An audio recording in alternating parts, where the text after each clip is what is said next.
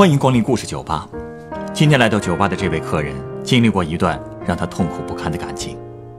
这段感情不仅伤害了他自己，也伤害了他最好的朋友。那么，这段错误的感情又是怎么开始的呢？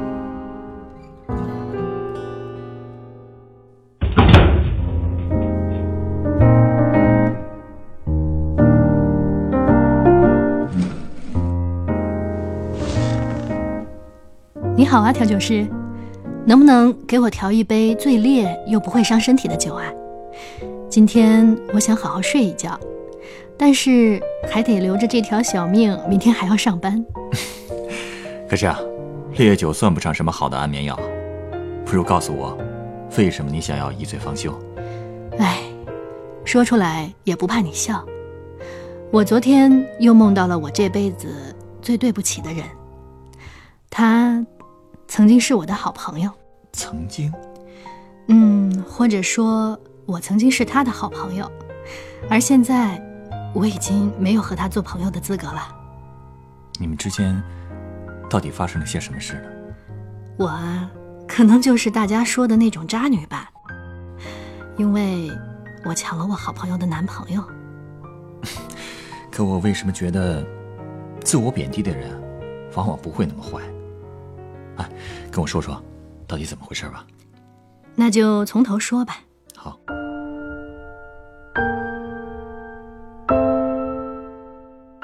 我的老家在南方的一座小城里，我和好朋友琳琳是高中同班同学。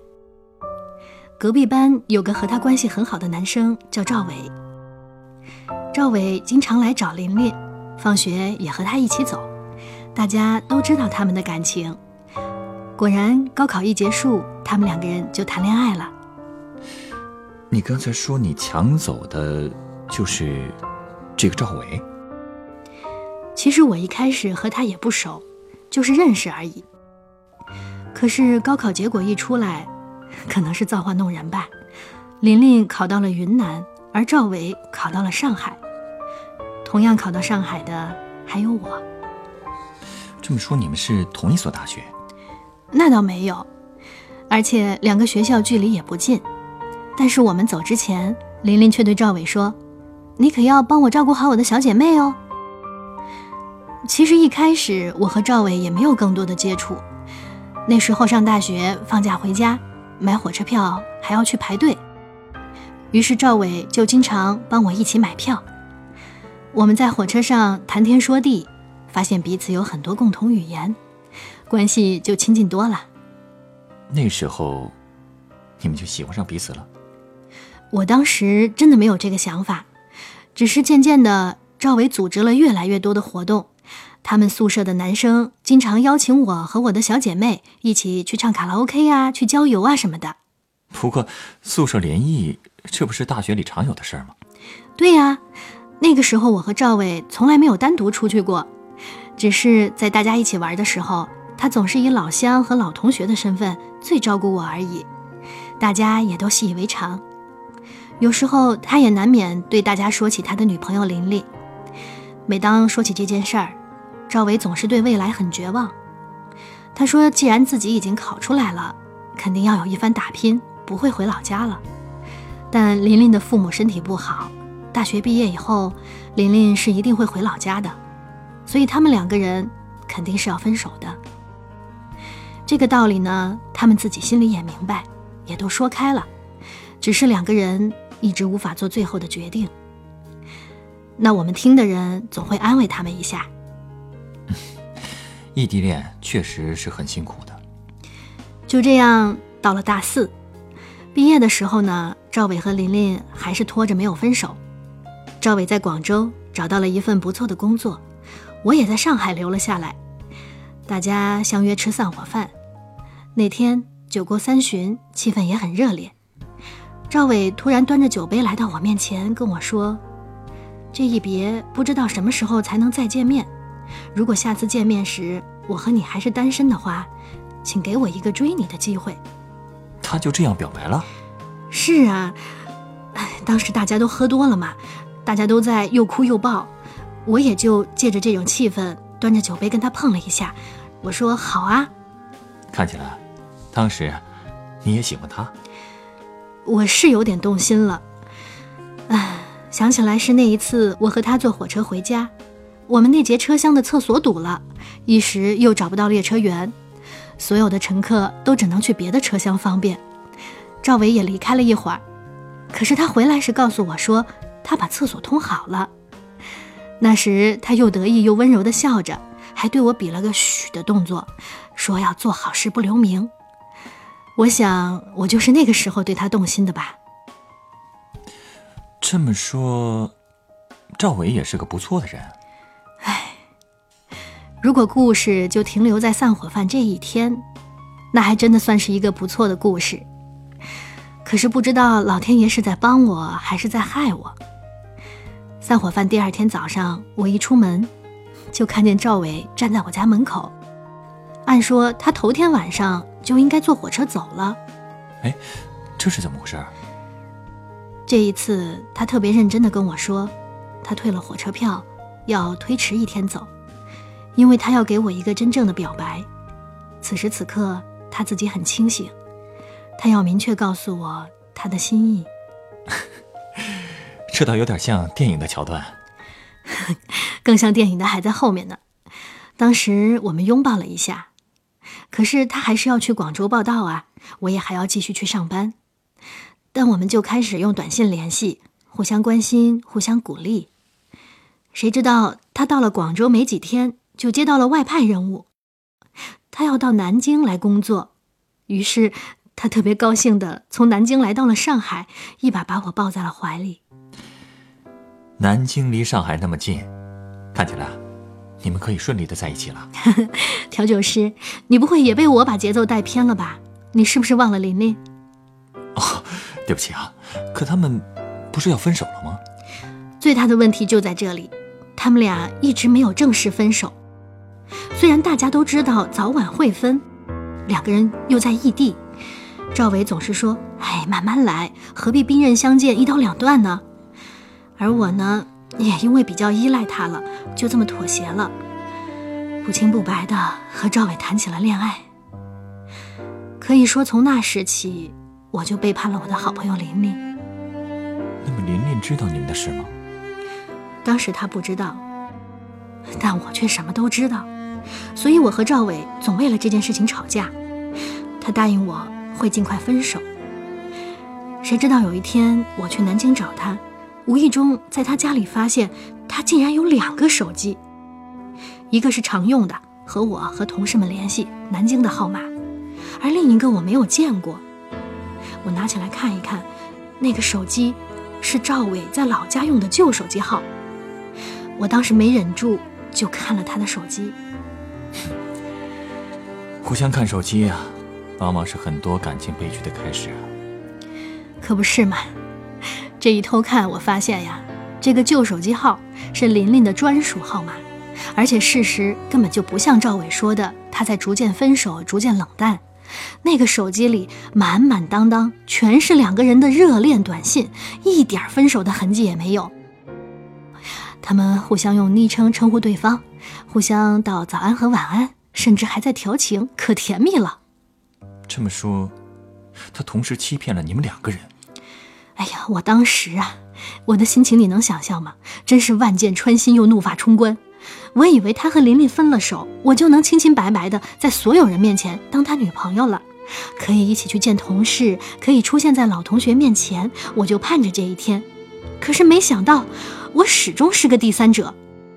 我当时就吵闹起来，我摔了手机，要和他分手，而且我直接冲出门去买了车票回上海，不接他的电话，也不回他的短信。那他是个什么态度？用现在的话说，这个赵伟啊，就是一个心机男。他也追来了上海，他敲门，我当然不开了。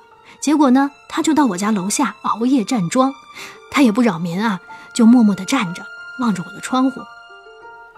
当时呢，有个小姐妹跟我合租，见他这么站着不是个事儿啊，就劝我说：“哎呀，你让他进来吧，你们有话好好说呀，这样邻居看着也不像话呀。”可，你你让他进了屋，会不会更不安全？可不是嘛！当时我心一软，就把门打开了。我跟你说，根本不是安全不安全的问题。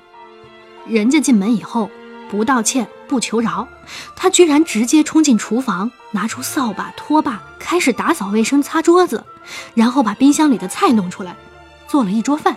啊！哎呀，你说他这么一来，我怎么闹得下去呀？糊里糊涂的，我们又拉拉扯扯的继续交往了。我觉得，你还是太心软了。但是呢，从那以后，他不管是上厕所还是洗澡，就会把自己连人带手机都锁进去，再也不给我可乘之机。这你也能忍啊？我估计啊，他还是没和琳琳分手。哎，这个人一直都在脚踏两条船。我的小姐妹说了，赵伟其实无法做出选择。他和我在一起呢，会牵挂琳琳；和琳琳在一起，又会想念我。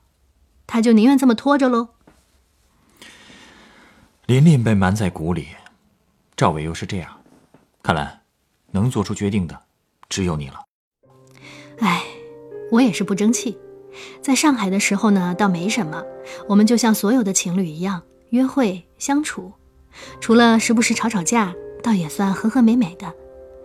直到快过年的时候，我们都要回老家了。你们三个。又都是老乡，是啊，所以在家乡那座小城，所有的主角儿都会一起登场。玲玲发现了，发现倒好了。赵伟这个伪君子，回到了老家以后，居然和我断了一切活动，不和我见面，只发短信和打电话。我就跟他说，我想看电影，我们出来看电影吧。他竟然回答我，回上海再看。因为在你们老家。他是林林的男朋友，不是你的。是啊，所以我们在电话里吵了起来，大家都撕破了脸。他竟然吼我说：“你和琳琳也是朋友啊，你也不想伤害她呀？不是说好了我慢慢来吗？”他怎么还好意思这么理直气壮啊？所以我坚决要和他分手。在老家呀，我就再也没有跟他联系了。过完节回到上海，他竟然又追来了。我这次狠心再也不理他。结果有一天晚上。他的一个朋友竟然把他带到了我面前啊！当时赵伟喝得烂醉如泥，我现在还记得那个场景。他在我面前抱着一棵树，一边哭一边吐，说他是真的喜欢我，不能没有我，让我相信他，再给他一点时间。啊，所以这次你又心软了是吗？哎不知道哪本书上说，有男人为你哭过，就是真的爱你。我们俩又在一起了。不过后来呢，随着我的人际圈子越来越大，朋友也多了，也有了其他追我的人，赵伟对我也越来越不放心，因为他心里有鬼呀，就觉得全世界都是鬼。而且我和他交往中，一直没有走到男女之间最后那一步，不管他怎么求，我都不答应。这个决定啊。实在太明智了，所以到最后，我和赵伟还是陷入了冷战。和琳琳一样，他也没有和我爽快分手的勇气。不过虽然是冷战，但他还是会用各种方式来唤起我的回忆。比如说，他路过当年表白的餐厅，就拍一张照片发给我。这家伙还挺有心机的。有一次，我晚上九点加班回家。当时一个追我的人给我买了晚饭，在楼门口等我。正好那天赵伟也来找我和好，他就看见了这一幕。然后呢，他们打起来了？那倒没有。我那个追求者还是挺成熟的，他见到这种情况就对赵伟点点头，又对我说：“那你们慢慢谈。”他就走了。哎，追你的人有没有躲在暗处偷看啊？那我还真不知道。不过我能明显感觉到。追求者这么成熟的举动，给赵伟很大的压力，他好像受到了很大的挫折似的，转身就走了。后来他再也没有找过我。其实这个举动，并不代表你有新的男朋友了。我不是说过吗？赵伟这种性格，他觉得全世界都是鬼呀。安静了半年，哎，我竟然发现自己还是喜欢他，还是很依赖他。最后。我抵抗不住自己的软弱，主动找了他，想跟他和好。我还真没想到，经过了这么多事情，你怎么还是舍不得他呢？我那个时候傻呗，我总是傻傻的觉得大家都是高中同学，一起到大城市打拼，有这样的经历，又有共同的家乡，吃共同的口味，这样的人以后可能再难找到了。那他怎么说？这次倒是出乎我的意料，我被他干脆的拒绝了。哦，那他和琳琳和好了？哎，当时我也不知道是怎么回事，但我知道这回是真的分手了，我真的失恋了，所以我消沉了好一段时间才振作起来。后来，我从共同的朋友那里得知，原来赵伟其实是有了新的女朋友，他也和琳琳分了手。但是朋友提到的一个细节，真是让我全身打颤。什么细节？他说，赵伟和新女友是在一次大活动中认识的。我清清楚楚的记得当年那个大活动举办的时间，是在我和他冷战以前。也就是说，也就是说，当时我和他还没有闹翻，他也没有和琳琳分手，而他对第三个女孩子动心了。这个男人可真狗血吗？更狗血的还在后面。这件事过去了几年，赵伟自以为云淡风轻了，他居然开始回头撩我啊！难以置信吧？不管是我过生日还是过年，大大小小、古今中外的节日，他都给我发祝福短信。一开同学会呢，他就暗示那些跟我关系好的同学：“哎，你们把那谁叫来呀？”因为我这些年工作忙，没怎么回老家，就我就听见他们说赵伟到处打听我的消息，还问我现在有没有男朋友。哼这个赵伟啊，这么做真有点恶心了。是啊，简直让我想吐。我后来就对朋友们说：“赵伟不是想见我吗？行啊，你们谁认识他老婆，先帮我带个话。”赵伟这才消停了。我现在呀，提都不想提这个人。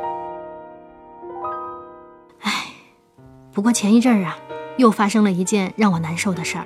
什么事儿？我很久没有用过 QQ 了，前两天打开了一次，发现琳琳。竟然给我留了言。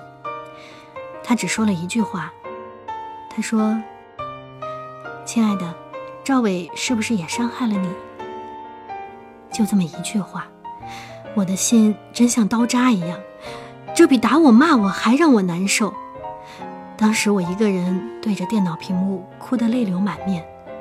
我明明对琳琳做了这么多过分的事，而琳琳她却问我有没有受伤。琳琳是一个真正的好朋友啊。你们应该继续这段友情。不，这辈子我是没有脸再见她了。我想，我对她最好的道歉就是永远消失在她的生命中。我有什么脸面去到她面前，说自己当年是有苦衷的，还敢要求她原谅我呢？我听朋友们说他现在过得不错，我就别去骚扰他了。这样啊。但是我永远没有机会说出那句话了。那句对不起，一直横在我的心里。我经常会梦到我走到他面前对他道歉，场景有时候是上海，有时候是高中的教室里。我在梦里大声地对琳琳说：“琳琳，对不起。”但是，我从来没有梦到他的回答。等我醒过来，看着手机，我还是会决定继续消失下去。也许这些梦。就是上天给我的惩罚吧。这不，我昨天又梦到了琳琳，所以今天我希望能够一醉解千愁，睡个好觉。我懂了，请稍等。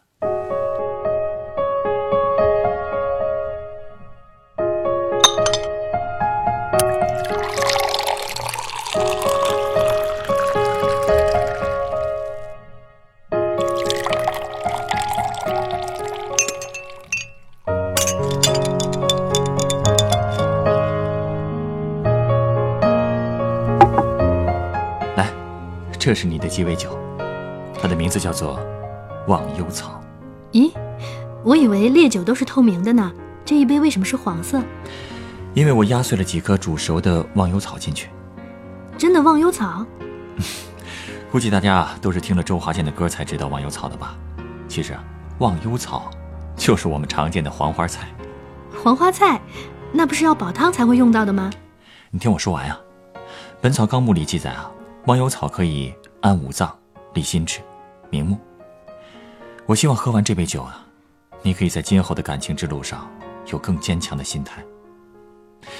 其实你也发现了，优柔寡断不但会伤害别人，也会给自己留下最深的遗憾。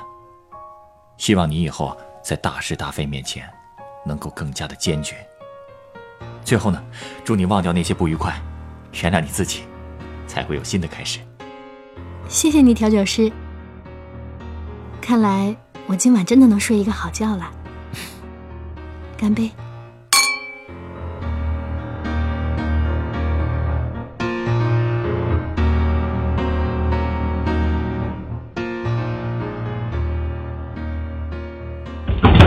本集故事，作者格林。改编制作陈寒，演播张璐、晨光。下一个夜晚，欢迎继续来到故事酒吧，倾听人生故事。收听最新节目，请关注北京故事广播，工作日每晚九点播出的《故事酒吧》的一千零一夜。